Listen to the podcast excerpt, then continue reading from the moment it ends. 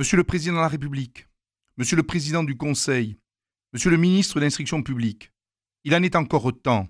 Acceptez la suggestion d'hommes politiques français, réaliser pour la France une fête de la République et de la mémoire au dévouement et au sacrifice obscur, mais innombrable, de nos grands morts.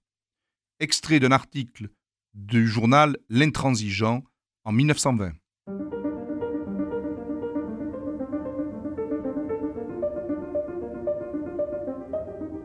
Les fenêtres de l'histoire avec Philippe Foreau. La Grande Guerre a particulièrement inauguré un culte des morts. Et en France, cela s'est concrétisé, avec d'autres pays d'ailleurs, par la création d'une tombe du soldat inconnu. Or, je voudrais vous montrer aujourd'hui que cette décision n'a pas été si facile à prendre et a suscité des débats dans le corps politique français et sans doute même au sein de la société française. Qui en a eu l'idée le premier? Eh bien, il semble bien que ce soit Francis Simon, qui est président du Souvenir français, qui, en pleine guerre, le 20 novembre 1916, fait un discours à Rennes où il dit Pourquoi la France n'ouvrirait-elle pas les portes du Panthéon à l'un de nos braves compatriotes oubliés, morts bravement pour la patrie C'est-à-dire, l'idée est de mettre un corps anonyme de soldats, d'un soldat tombé pour la France et qui serait mis, en tout cas c'est ce que suppose la phrase de Francis Simon, au Panthéon. Et puis la guerre continue pendant encore deux ans, et il faut attendre les jours qui suivent l'armistice du 11 novembre 1918 pour que un député, et lui-même d'ailleurs mutilé de guerre, Maurice Monory, repris d'ailleurs quelques mois plus tard par un collègue de l'Oise, André Pézan, revienne sur l'idée d'un soldat inconnu au Panthéon. Mais, à vrai dire, à l'époque, on ne sait pas véritablement si ce doit être véritablement le Panthéon, comment choisir le soldat inconnu, et véritablement, il y a un débat qui va traîner parce que, après tout, la France a tellement d'autres soucis au sortir de la Grande Guerre que la question peut-être de la commémoration des morts, et d'un mort en particulier, un soldat inconnu, passe quelque peu eh bien, au second plan. Ce qui fait que toute l'année 1919 se déroule sans que rien ne soit véritablement décidé. Et c'est en fait le président du Conseil, Georges Leigh, qui, en 1920, décide de marquer un grand coup avec une manifestation qui célébrerait à la fois le cinquantenaire de la République, proclamé le 4 septembre 1870, et que l'on va délibérément reporter au 11 novembre, pour associer à la fois la douleur de la défaite de 70 et la revanche de 1918, et en même temps faire entrer le cœur de Gambetta au Panthéon, et ainsi d'ailleurs que donc une tombe d'un soldat inconnu. Mais à vrai dire, c'est là où commence le débat. Parce que entrer un soldat inconnu au Panthéon, eh bien, n'a pas la totalité de l'accord de la classe politique. Il y a une partie de la droite, à la fois républicaine et action française, qui euh, vitupère finalement contre l'idée de faire euh, du, lieu qui a été à la fois décléricalisé et un symbole finalement de, l'esprit fort de la Révolution, avec euh, Voltaire en particulier, eh bien le lieu où l'on placerait le soldat inconnu. Donc finalement, il y a un débat sur le, lieu. Et, et, Charles Maurras, le responsable de l'action française, propose par exemple les invalides. Pourquoi pas à côté de Napoléon et d'ailleurs, euh, cela fait également débat, puisque le canard enchaîné dit et pourquoi pas le Sacré-Cœur. Donc, vous le comprenez, il y a déjà un débat sur le lieu. Mais ce qui va accélérer la prise de décision, c'est que l'on apprend le 24 octobre 1920 que le Royaume-Uni va transférer les restes d'un soldat britannique, inconnu, au sein de l'abbaye de Westminster, le saint des saints de la monarchie britannique les parlementaires français sont quelque peu outrés. Parce qu'ils ont le sentiment finalement que, alors que c'est eux qui ont lancé les premiers l'idée, eh bien, on va euh, se faire griller la politesse par les Britanniques. D'où le fait que l'on revient à l'assaut pour eh, euh, obtenir du gouvernement une décision claire et nette. D'autant plus qu'il y a une pression.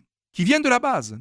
Il y a toute une série d'associations d'anciens combattants qui voudraient que l'on rende hommage aux défunts et qui promettent que si rien n'est fait, en même temps que le transfert du cœur de Gambetta, eh il y aurait de grandes manifestations de protestation et que le convoi trouverait des manifestants pour le bloquer. Donc, véritablement, on va peut-être vers un clash. C'est alors que le gouvernement choisit. Ce ne sera ni le Panthéon, ni les Invalides. Ce sera finalement l'Arc de Triomphe, ce monument commencé par Napoléon, terminé par Louis-Philippe, qui va recevoir le corps d'un soldat inconnu.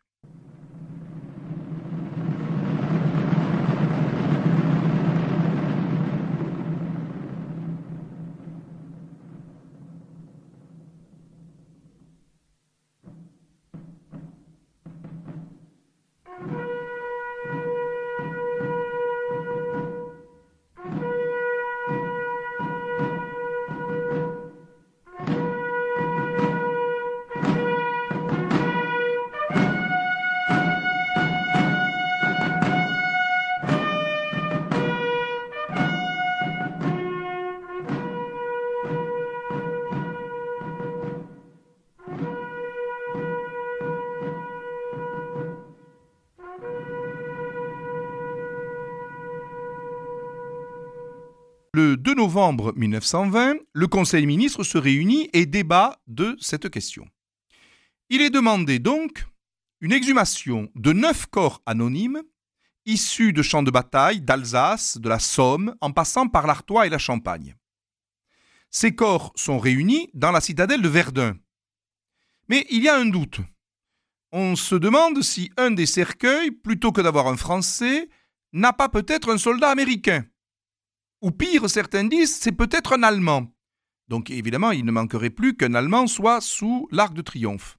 Donc, on va refaire un choix de cercueil de soldats inconnus, et en fait, on va en disposer 12 dans la forteresse de Verdun. Le 10 novembre, André Maginot, qui est euh, chargé justement des pensions, ministre des pensions, se rend à Verdun et il demande au caporal Auguste Tain de désigner le cercueil qui ira sous l'arc de triomphe. Il lui tend un bouquet et lui demande de le poser sur le cercueil de son choix. L'heure est indéniablement solennelle. Le caporal expliquera par la suite qu'il a additionné les chiffres de son régiment, le 132e régiment d'infanterie, et donc 1 plus 3 plus 2, eh bien, il dépose le bouquet sur le sixième cercueil.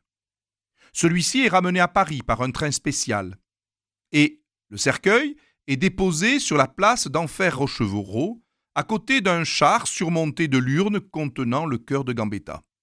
Pour lui, on improvise un affût de canon recouvert d'un grand drapeau français. Le 11 novembre, peu après 9 heures, un cortège impressionnant s'ébranle de la place d'Enfer Rochereau pour rejoindre l'Arc de Triomphe.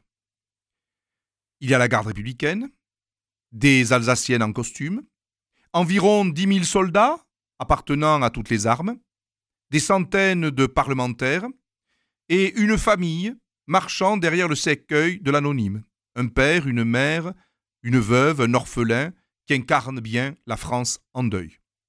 Les églises font sonner le glas et tous les témoins remarquent que la journée est glaciale, avec un ciel bas, froide comme un tombeau.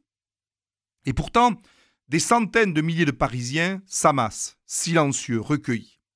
Après une station au Panthéon, un discours du président de la République Alexandre Villeroy, le cortège reprend sa route jusqu'à l'Arc de Triomphe, où les deux chars sont salués par une formidable Marseillaise et un lâcher de pigeons. Étrange journée, triste, funéraire, où le cinquantenaire de la République est finalement éclipsé par la dévotion française autour du soldat inconnu. 14-18 a été, comme chacun sait, une tragédie. Et d'ailleurs, la France a été à la fois victorieuse, mais tellement éprouvée par l'effort consenti.